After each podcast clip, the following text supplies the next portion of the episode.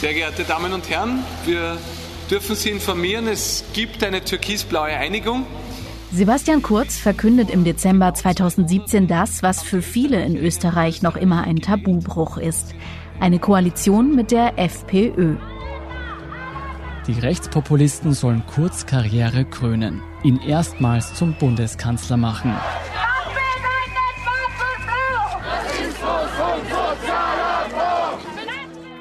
Tausende fürchten Rassismus und Sozialabbau und protestieren in Wien gegen einen Rechtsruck unter dem neuen Kanzler Kurz. Doch der hat offenbar keine Skrupel, wen er sich da als Regierungspartner ins Boot holt. Hauptsache er steht am Steuer. Eine Haltung, die sich später rächen wird. Zahlreiche Skandale folgen. Es geht um Postenschacher, aus dem ein Politkrimi wurde. Amtsmissbrauch, Bestechung und ein Skandal um ein Buch mit Nazi-Liedern. Die innenpolitische Bombe des Tages. Die Casinos-Affäre weitet sich aus. Was hinter diesen Affären steckt, die Kurz bis heute verfolgen und warum er dennoch in der Öffentlichkeit lange glänzt, darum geht es in dieser fünften Folge von Inside Austria. Ich bin Scholt Wilhelm vom Standard. Und ich bin Sandra Sperber vom Spiegel. Gemeinsam rekonstruieren wir Sebastian Kurz rasanten Aufstieg und seinen tiefen Fall. Wie er als Kanzler den Postenschacher auf die Spitze treibt und in einen Skandal schlittert, wie ihn Österreich noch nie gesehen hat.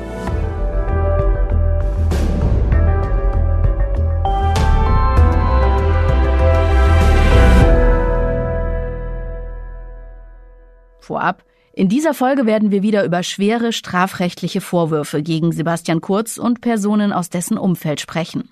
Darum möchten wir an dieser Stelle noch einmal festhalten. Alle beschuldigten Personen dementieren die Vorwürfe. Für alle Beschuldigten gilt die Unschuldsvermutung.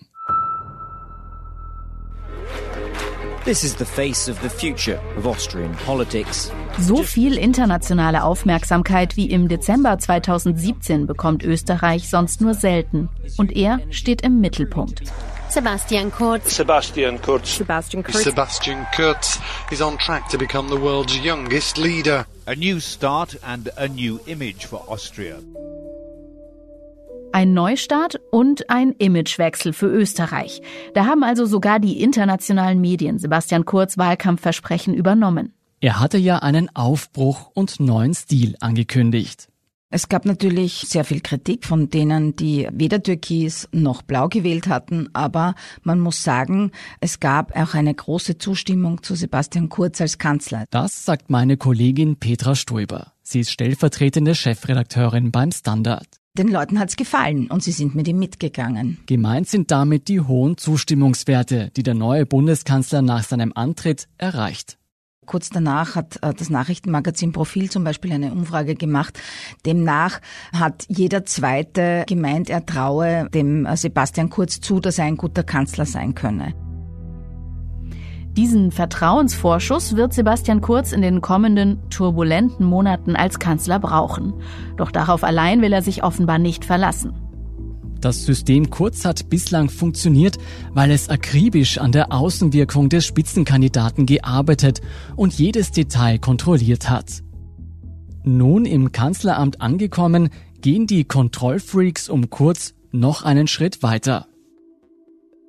In jedem Ministerium wurden Generalsekretäre installiert, die also ganz dicht an der Politik dran waren und die sich auch wiederum sehr dicht mit dem Kanzleramt koordiniert haben. Und es wurde quasi immer die Parole vom Kanzleramt ausgegeben. Was wird kommuniziert? Wie wird es kommuniziert? Auf welche Weise? Wer darf vor den Vorhang treten? Und wenn es um das Verkünden guter Nachrichten ging, dann war immer Sebastian Kurz, der Bundeskanzler, derjenige, der hier den Lied hatte. Diese genauestens abgestimmte und vom Kanzleramt gesteuerte Kommunikation hat das Kurzteam so auf die Spitze getrieben, dass es in Österreich dafür inzwischen einen festen Begriff gibt. Message Control. Und mit dieser Message Control will Kurz seinen neuen Stil, den er im Wahlkampf immer versprochen hat, in die Tat umsetzen.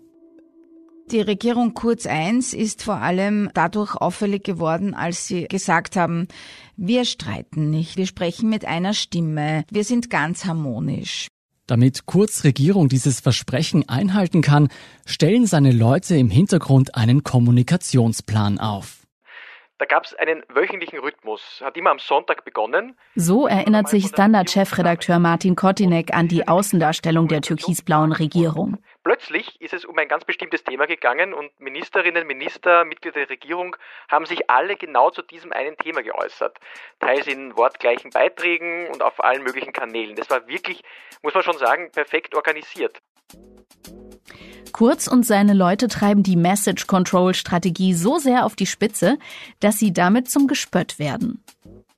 Die ORF Late Night Show Gute Nacht Österreich hat dieses Prinzip auf den Punkt gebracht, mit einem Zusammenschnitt aus Statements von ÖVP-Regierungsmitgliedern konsequent gegen illegale Migration ankämpfen. Daher kämpfen wir ja ganz klar gegen illegale Migration. Dass diese illegale Migration einfach nicht stattfindet. Gegen die illegale Migration kämpfen. Kampf gegen illegale Migration. Kampf gegen illegale Migration. Im Zusammenschnitt klingt das irgendwie bemüht und auch unfreiwillig komisch. Aber das Team um Kurz lässt sich von der Kritik nicht beirren und versucht Woche für Woche über die Sonntagszeitungen ein eigenes Thema zu setzen. Und der ganze Aufwand nur, um einen glänzen zu lassen. Bundeskanzler Sebastian Kurz. Aufgegangen ist die Message Control in manchen Fällen sicher schon, aber immer weniger. Denn viele der Themen stellen sich bei genauerer Recherche als ziemliche Luftnummern dar. Da ging es um Themen, die teilweise wirklich reine Ankündigungen waren. Da wurde angekündigt, Moscheen zu schließen und wenn wir dann nachgeschaut haben, hat man gemerkt, dass eigentlich die gar nicht geschlossen wurden oder dass sie teilweise nach kürzester Zeit wieder offen waren. Also das waren Themen, die einfach der Ablenkung gedient haben. Ablenkung, denn die Koalition mit der FPÖ läuft nicht so glatt, wie Kurz das geplant hatte. Sein Pakt mit den Rechtspopulisten rächt sich. Wo es wirklich dann ungemütlich wurde, war, als immer wieder FPÖ-Funktionäre mit sogenannten Einzelfällen aufgefallen sind. Ein Eklat um ein FPÖ-Video. Immer wieder fallen Parteimitglieder durch antisemitische und nazi-verherrlichende Verbindungen Äußerungen. zu identitären und rechtsgerichteten Burschenschaften. Nazi-Lieder in der Burschenschaft des FPÖ-Spitzenkandidaten in Verharmlosen der NS-Zeit, Hassbotschaften auf Facebook und Verbindungen zu Nazis. Immer wieder stören rassistische oder antisemitische Vorfälle beim Koalitionspartner FPÖ das öffentliche Bild der Kurzregierung. Die Rechtspopulisten tun diese Umtriebe gerne als Einzelfälle ab. Doch der Standard hat nachgezählt. In den eineinhalb Jahren, in denen Sebastian Kurz mit der FPÖ regiert hat, sind rund 70 dieser sogenannten Einzelfälle bekannt geworden. Das Image vom jungen Kanzler, der alles im Griff hat, bekommt Kratzer. Als er die Regierung gebildet hat, hat er so ein bisschen dargestellt, ja, die FPÖ werde von der ÖVP lernen. Sie werde sich verändern, werde diesen neuen Stil irgendwie ähm, sich aneignen und dann werde all das, was einen an der FPÖ so stört, aufhören. Das war natürlich überhaupt nicht der Fall. Doch nicht die FPÖ, sondern Kurz und seine eigene Partei verändern sich in dieser Koalition. Kurz schweigt meist zu den sogenannten Einzelfällen. Ihm geht es allein um die Macht, egal mit welchen Mitteln und mit wem. Die ÖVP hat zugeschaut, wie äh, die FPÖ-Burschenschafter in wichtige Positionen gehievt hat, schlagende Burschenschafter. Da gab es ständig solche Vorfälle auf den verschiedensten Ebenen. Aber nach außen hin hat Sebastian Kurz da in den seltensten Fällen Kontra gegeben oder seinen Koalitionspartner korrigiert oder gar gemaßregelt. Das ist ganz selten passiert. Also man hat dieses harmonische Dahinschunkeln ähm, auf der österreich-patriotischen Welle sehr lange durchgehalten.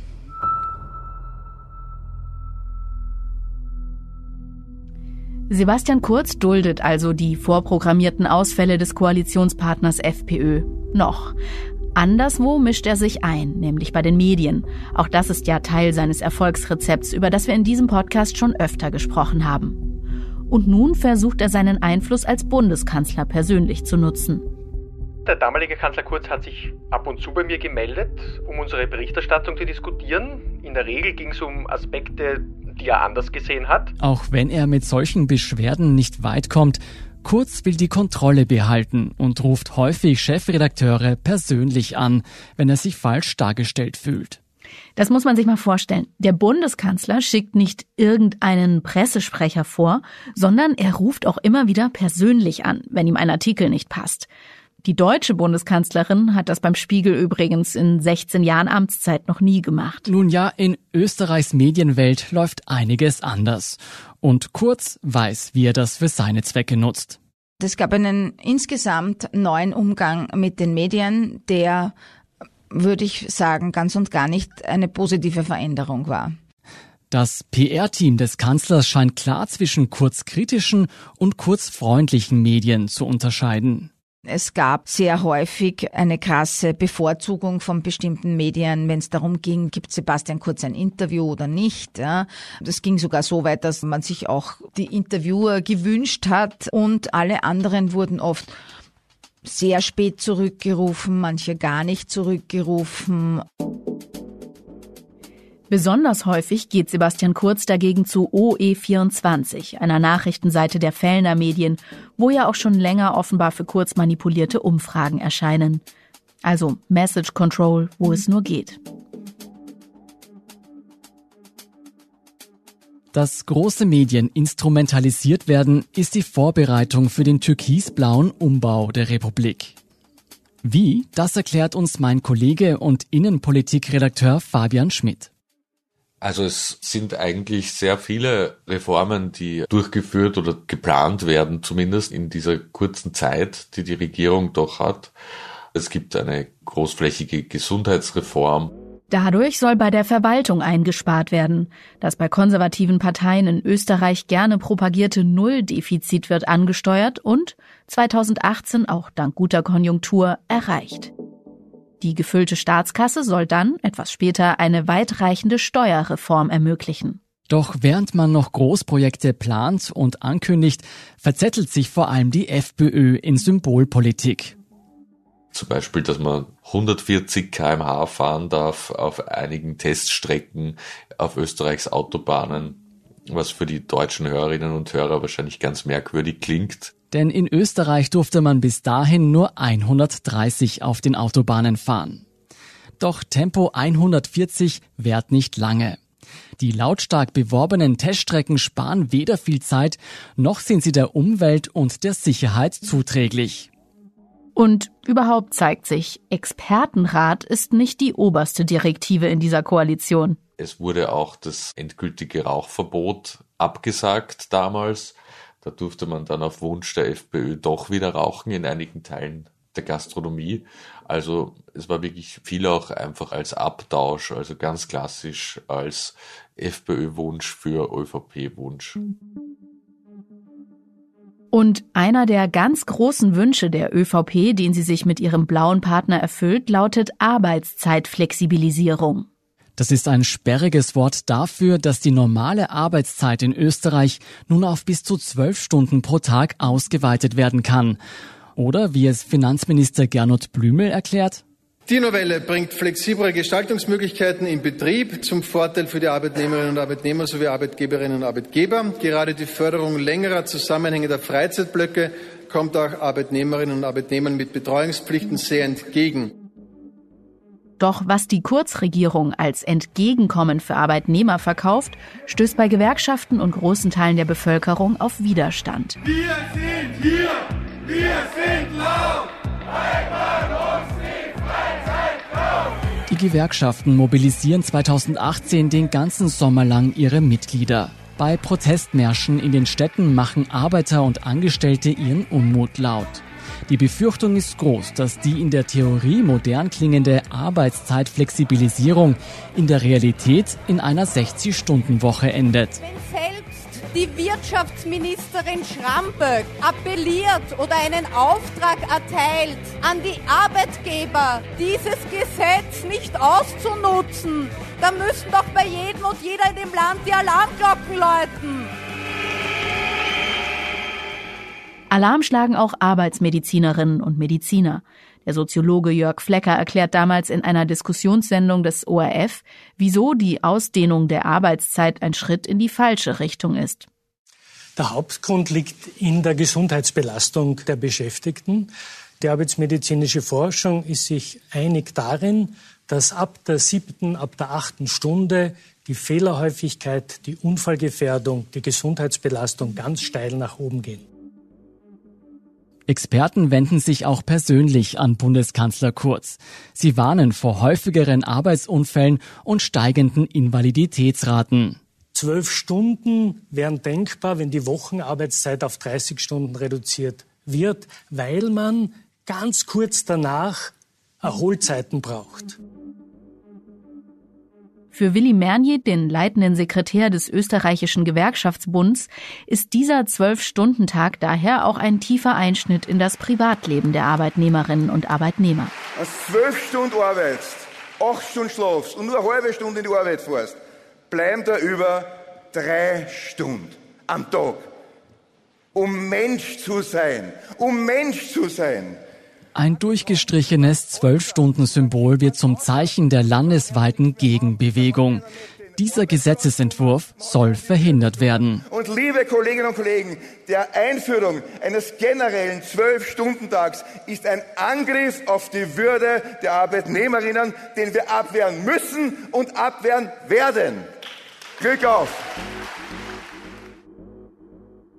Doch aus der Abwehr wird nichts. Die Regierungsmehrheit im Parlament bringt ihre Arbeitszeitreform gegen jede protestierende Stimme und entgegen der Expertenwarnungen durch. Und spätestens zu diesem Zeitpunkt muss man sich die Frage stellen, warum? Warum setzt man mit aller Kraft eine Reform durch, gegen die die Bevölkerung auf die Straße geht? Der Zwölf-Stunden-Tag ist sicher ein Herzstück, weil es nämlich auch ein Projekt war, das von Spendern sehr gewünscht war. Zugespitzt heißt das, die sogenannte Arbeitszeitflexibilisierung ist primär keine Reform für die Arbeitnehmenden, sondern ein Geschenk an die Wirtschaftsbosse und Unternehmerinnen.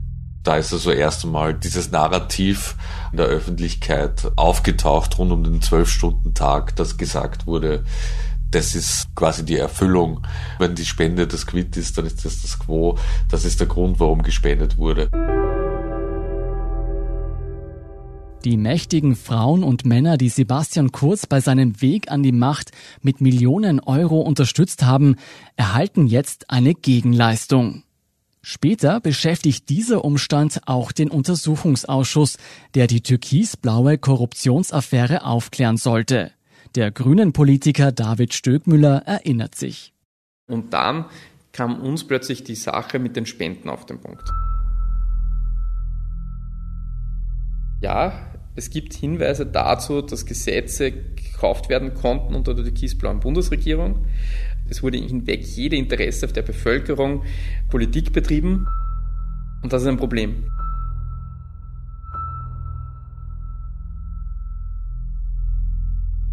Aber man saß auch in Kleinigkeiten, man saß zum Beispiel rund um die Frage, wer darf denn mitreisen, wenn es um Reisen des Kanzlers geht wer ist in der Wirtschaftsdelegation dabei. Das waren dann auf einmal andere Persönlichkeiten und die Bundesregierung nannte das dann eine serviceorientierte Verwaltung.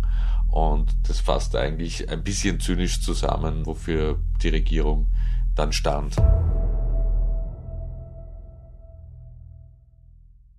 Wie sehr diese parteipolitischen Interessen die Regierungsarbeit beeinflussen, zeigen die beiden größten Skandale dieser Koalition. Diese Skandale werden später Sebastian Kurz selbst, aber auch zahlreiche andere ÖVP-Politiker und FPÖ-Leute ins Visier der Korruptionsstaatsanwaltschaft rücken. Die erste dieser Affären führt uns ins Casino, genauer gesagt in die Casinos Austria. Willkommen. Casino. Spannender als jeder Film, jedes Konzert und jede Party. Und noch spannender als das, was hier an den Poker- und Roulette-Tischen passiert, ist das Spiel, das in den obersten Etagen gespielt wird. Casinos Austria, das ist übrigens der Glücksspielkonzern, der alle Casinos und Lotterien in Österreich betreibt. Anfang 2019 herrscht um die Besetzung des einflussreichen und lukrativen Aufsichtsrat der Casinos Austria AG ein wahrer Machtkampf. Die drei größten Besitzer des Konzerns sind zu dem Zeitpunkt der Staat Österreich selbst, die tschechische Satzka-Gruppe und der heimische Spielautomatenhersteller Novomatic. Und da war quasi dann der Kampf darum, wer sich mit wem verbündet, um die Mehrheit unter den Aktionären zu stellen.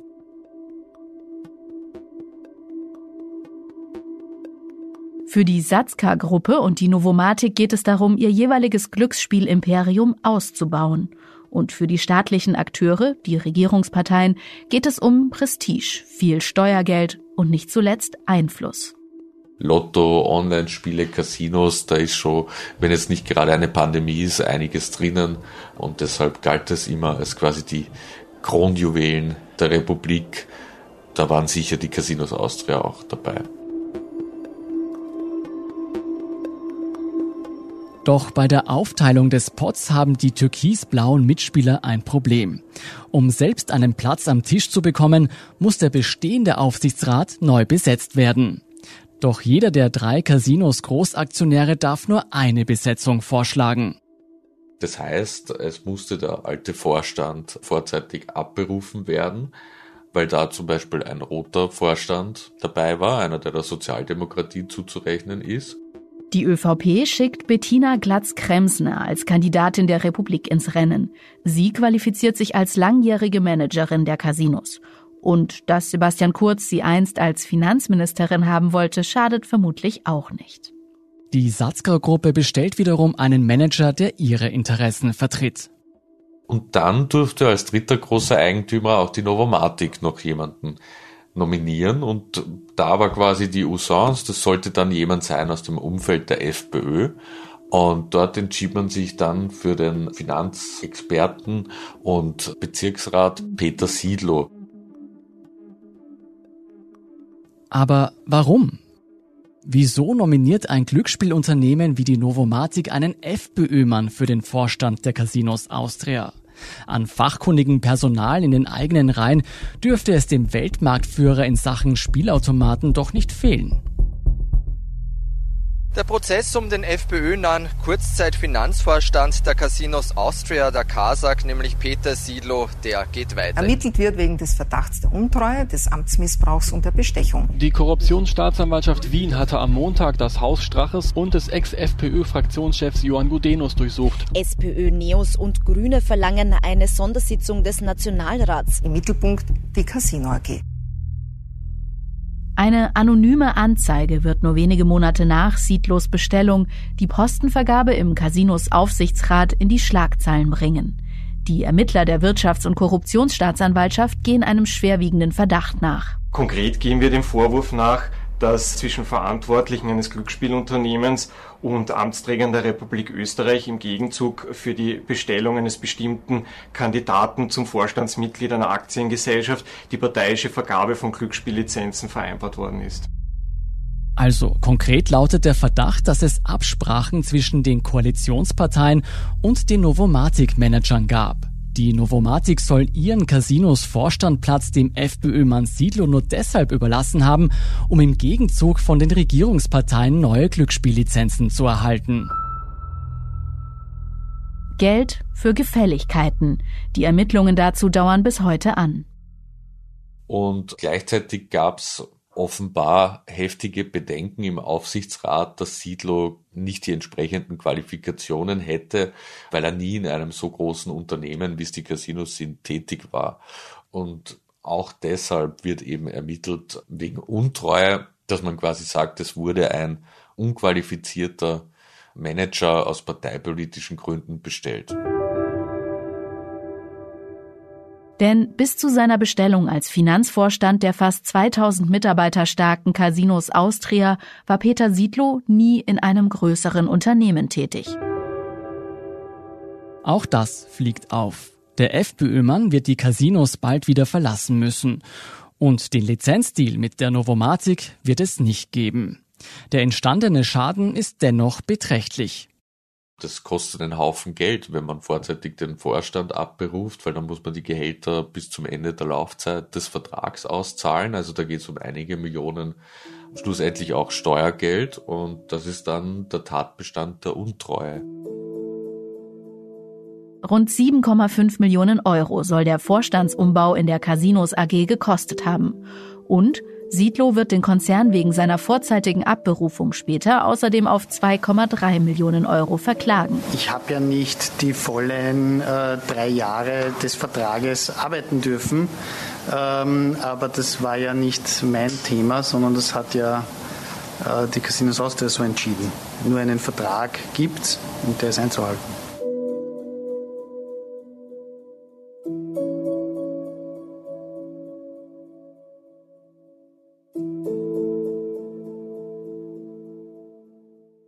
Was sich nach dem Bekanntwerden der Casinos-Affäre auftut, ist ein großes Loch der Unwissenheit. Keiner will von den Absprachen gewusst haben. Die Warnungen vor einem unqualifizierten Vorstand will auch keiner gehört haben. Aber man sieht an einem sichergestellten Chat, wie sich sehr, sehr viele Personen da eingemischt haben. Das reicht von Vizekanzler Heinz-Christian Strache über FPÖ-Klubobmann Johann Gudenus, der jetzige Finanzminister Gernot Blömel, natürlich Finanzgeneralsekretär Thomas Schmid. Und das ist wichtig. Der Casino-Stil ist in den Augen der Ermittler eine Absprache zwischen FPÖ und ÖVP. Monatelang kommunizieren und chatten Vertreter beider Parteien über die Postenvergabe. Alles wird bis ins Detail genau besprochen. Aber der Regierungschef, Kanzler Sebastian Kurz, will davon ebenfalls nichts gewusst haben. Aber es herrscht so ein emsiges Treiben von Leuten aus seinem Umfeld, auch vom Finanzminister, von seinem Regierungskoordinator Gernot Blümel in dieser Sache, dass er auf jeden Fall mitbekommen hat, dass es da Probleme gibt rund um die Casinos und dass da irgendeine Art von Vereinbarung ausgeheckt wird. Sebastian Kurz wird tatsächlich erst in der zweiten großen Affäre seiner türkisblauen Regierung in Bedrängnis geraten. Und auch wenn Sie sich jetzt schwer tun, mir in die Augen zu schauen, kann ich Ihnen nur sagen, ich werde mir, ich werde mir das, ich werde mir das nicht gefallen lassen. Und ich kann Sie nur ersuchen, vielleicht meinen Ausführungen jetzt in ein paar Punkten zu folgen, denn die könnten für Sie relativ interessant sein. Zwei Jahre nach dem Ende seiner ersten Kanzlerschaft wird sich Kurz noch dafür erklären müssen, warum sich die Volkspartei so sehr um die Postenbesetzung eines offenbar unqualifizierten FPÖ-Manns bemüht hat. Warum setzte Türkis in dieser Casinos-Angelegenheit alles auf Blau und riskierte dabei, selbst in einen Skandal verwickelt zu werden? In einem größeren Bild, in einem größeren Kontext ist immer wieder die Rede gewesen von sogenannten Side Letters neben dem Koalitionsabkommen an sich. Und in so Side Letters soll stehen, wie genau die Posten in der großen Landschaft der zu vergebenden Posten verteilt werden. Also wo die FPÖ etwas sagen darf, wo die ÖVP etwas sagen darf. Und diese Abmachungen legen nahe, dass der Casinos-Gamble für Kurz und Co. an anderer Stelle aufgehen soll. Und da gibt's natürlich dann die Theorie, dass das alles miteinander zusammenhängt und dass zum Beispiel die FPÖ einen Vorstand bei den Casinos Austrias neu kriegt und dafür dann die ÖVP den alleinigen Vorstand bei der ÖBAG. ÖBAG, das ist noch ein wichtiges Staatsunternehmen. Und dieser Name ist inzwischen eng verknüpft mit der zweiten großen Affäre der ersten Kanzlerschaft von Sebastian Kurz. Es ist die innenpolitische Bombe des Tages. ÖBAG-Chef Thomas Schmidt muss mit sofortiger Wirkung seinen Vorstandsposten räumen. Mehr als 300.000 Nachrichten hat die Korruptionsstaatsanwaltschaft in nur einem Handy, nämlich dem von Thomas Schmidt, sichergestellt. Thomas Schmidt, der Alleinvorstand der Staatsholding ÖBAG, tritt zurück. Da ist er wieder, Thomas Schmidt. Also jener Kurzvertraute, der dem ÖVP-Spitzenmann schon bei den Umfragen im Wahlkampf unter die Arme griff und mutmaßlich auch am Postenschacher in der Casinos-Affäre mitwirkte. Und dieser Thomas Schmidt wird unter Kurz 2019 damit beauftragt, die ÖBAG aufzubauen und zu leiten. Also noch so ein hochbezahlter Topjob. Denn die ÖBAG kontrolliert die gesamten Firmenbeteiligungen des Staates im Wert von 26 Milliarden Euro. Da gehören zum Beispiel die österreichische Telekom dazu, der Mineralölkonzern OMV und Casinos Austria. Gleichzeitig ist es zeitlich einfach sehr interessant, weil der Casinos-Vorstand Ende März 2019 bestellt wurde und Thomas Schmid seinen ersten Arbeitstag als Alleinvorstand bei der ÖBAG am 1. April 2019 hatte. Aber es erfolgte alles sehr parallel und gleichzeitig. Also unmittelbar nachdem die FPÖ ihren Vorstandsposten in den Casinos bekommt, wird ein ÖVP-Mann Vorstand der Staatsholding. Das und warum ausgerechnet Thomas Schmidt zum Vorstand der ÖBAG wird, das beschäftigt noch heute die Korruptionsermittler. Denn Chatverläufe zwischen Schmidt und Kurz, die die Staatsanwaltschaft sichergestellt hat, legen nahe, dass nicht alles sauber abgelaufen ist. Und diese Nachrichten hat wieder das Wiener Burgtheater für uns eingesprochen. Ich bin einer deiner Prätorianer, der keine Probleme macht, sondern löst. LG Thomas. Dazu müssen wir ein wenig die Vergangenheit des Prätorianers Schmidt anschauen. Denn vor seinem hochdotierten Posten war er noch Generalsekretär im Finanzministerium und ist dort kurz schon öfters zu Hilfe gekommen. Nicht nur bei den Umfragen im Wahlkampf 2017. Denn Schmidt ist sowas wie Kurzmann fürs Grobe. Wie sehr er sich für seinen Regierungschef einsetzt, das zeigt der folgende Fall. Als beispielsweise die katholische Kirche die Asylpolitik der Kurzregierung kritisiert, legt sich Schmidt mit der Bischofskonferenz an. Bei einem Termin im Finanzministerium stellt Schmidt im Gespräch mit einem geistlichen Vertreter das Steuerprivileg der Kirche in Frage. Kurz findet das richtig gut. Ja, super. Bitte Vollgas geben. Und Schmidt enttäuscht nicht. Also Schipka war fertig. Er war zunächst rot, dann blass, dann zittrig. Er bot mir einen Schnaps an, den ich in der Fastenzeit ablehnte, weil Fastenzeit. Waren aber freundlich und sachlich. Schmidt macht das aber offenbar nicht umsonst. Für seinen Einsatz erwartet er sich nach den vielen Loyalitätsbeweisen eine Belohnung in Form des ÖBAG-Vorstandspostens. Und Kurz weiß das. Super, danke vielmals, du Aufsichtsratsammler. Schmidt hakt nach. Er will scheinbar sicher gehen, dass Kurz ihn nicht mit einer Nebenrolle abspeist. Das ist dort mein Hauptberuf. Bitte mach mich nicht zu einem Vorstand ohne Mandate. Das wäre ja wie Wiener Stadtrat ohne Portfolio. Und Kurz lässt seinen Freund nicht bangen. Der Deal scheint fixiert zu sein. Kriegst eh alles, was du willst. Bussi, Bussi, Bussi. Ich bin so glücklich. Ich liebe meinen Kanzler. Zweimal Daumen hoch, zweimal Muskeln. Und damit Schmidt auch wirklich alles bekommt, was er will, wird nichts dem Zufall überlassen. Die Kurzregierung beauftragt erstens Schmidt mit dem Aufbau der ÖBAG. Zweitens wird die Ausschreibung des Vorstandspostens auf sein Profil zugeschnitten. Und drittens bestellt Schmidt selbst den Aufsichtsrat, der ihn später wählen wird. Das ist aus heutiger Sicht schon der erste Konstruktionsfehler in diesem ganzen Geschehen, dass der, der den Posten wollte, auch ausarbeiten durfte, wie der Posten aussah und wie die ganze Firma drumherum aussah. In einem ORF-Interview im April 2019 erklärt Schmidt, dass er in der türkisblauen Postenvergabe keine Ungereimtheiten sieht. Die ÖBAG werde unter ihm keine Stellen nach dem Parteibuch vergeben.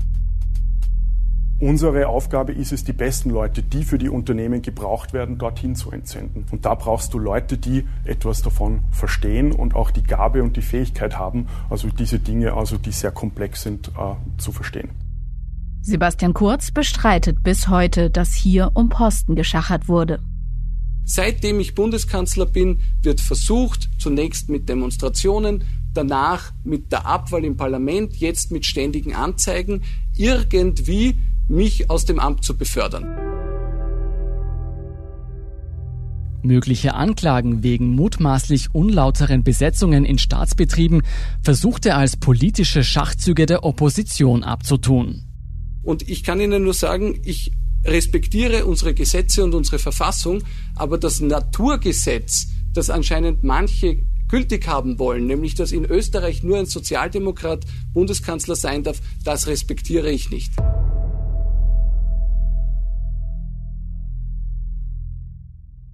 Die Öberg-Affäre steht sicher auch für das Aufteilen der Republik unter Türkisblau.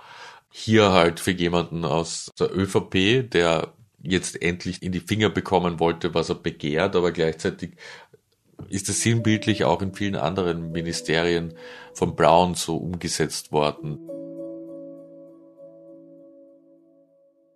So richtig das Stück vom Kuchen, das wird jetzt nicht fein abgeschnitten und mit dem Tortenheber auf das schöne Geschirr gelegt, sondern da greift man einfach mit der Hand in die Torte rein und nimmt sich das, weil man schon so gierig ist. Also so wirkt es ein bisschen, wie das umgesetzt wurde.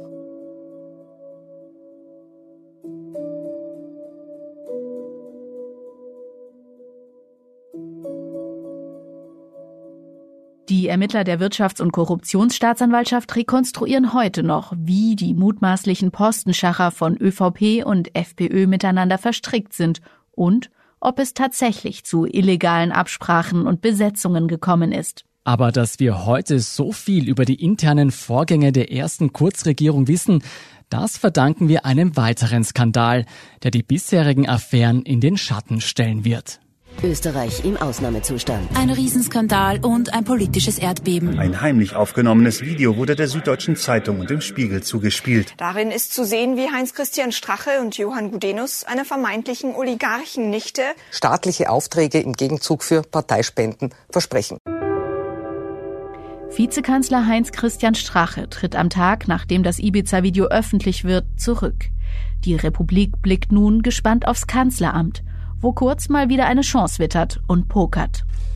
Aber nach dem gestrigen Video muss ich ganz ehrlich sagen, genug ist genug. Er lässt die Koalition mit der FPÖ platzen, nach gerade einmal eineinhalb Jahren als Kanzler. Der Grund dafür war wohl gar nicht so sehr das, was man auf diesem Video gesehen hat, sondern möglicherweise, dass es eine gute Gelegenheit geboten hat, bei strahlenden Umfragewerten von Sebastian Kurz in Neuwahlen zu gehen. Der Skandal ist für Sebastian Kurz also erstmal eine Chance. Gleichzeitig ist die Ibiza-Affäre der Auftakt zum österreichischen Korruptionsdrama. Wie die Ibiza-Ermittlungen auch Sebastian Kurz erreichen, wie er sich dagegen wehrt und was ihn letztlich zu Fall gebracht hat, das hören Sie dann in der nächsten Folge von Inside Austria. Wie immer auf allen gängigen Podcast-Plattformen, auf derstandard.at und auf spiegel.de. Außerdem können unsere Hörerinnen und Hörer mit dem Rabattcode Standard jetzt drei Monate lang für 30 Euro das Angebot von Spiegel Plus testen und 50 Prozent sparen. Alle Links und Infos stehen auch in den Show Notes zu dieser Folge. Danke Ihnen fürs Zuhören und danke allen, die an diesem Podcast mitwirken. Hinter den Kulissen waren das bei dieser Folge mal wieder vor allem Robert Hausburg, Ole Reismann und Nelly Ritz. Und ein großes Dankeschön an das Ensemble des Burgtheaters für die vorgetragenen Chatprotokolle. Ich bin Sandra Sperber. Ich bin Scholt Wilhelm. Und wir sagen Tschüss und Baba.